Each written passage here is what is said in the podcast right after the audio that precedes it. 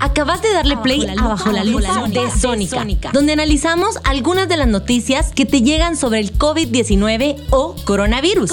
Comencemos.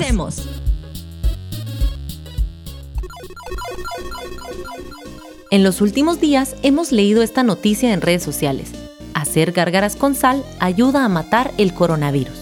Según el neumólogo Sean Nanshan, el coronavirus tiene varias curas simples, como hacer gárgaras de agua con sal, al respecto, dijo que él probó este método con varios de sus estudiantes, el cual consiste en hacer gárgaras por varios minutos para que el coronavirus muera.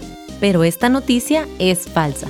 Según la Organización Mundial de la Salud, la cura contra el coronavirus aún no existe. Además, hacer gárgaras es un método que se utiliza durante el dolor de garganta común, no para el coronavirus específicamente. Escuchaste bajo la lupa de Sónica 1069 EIGER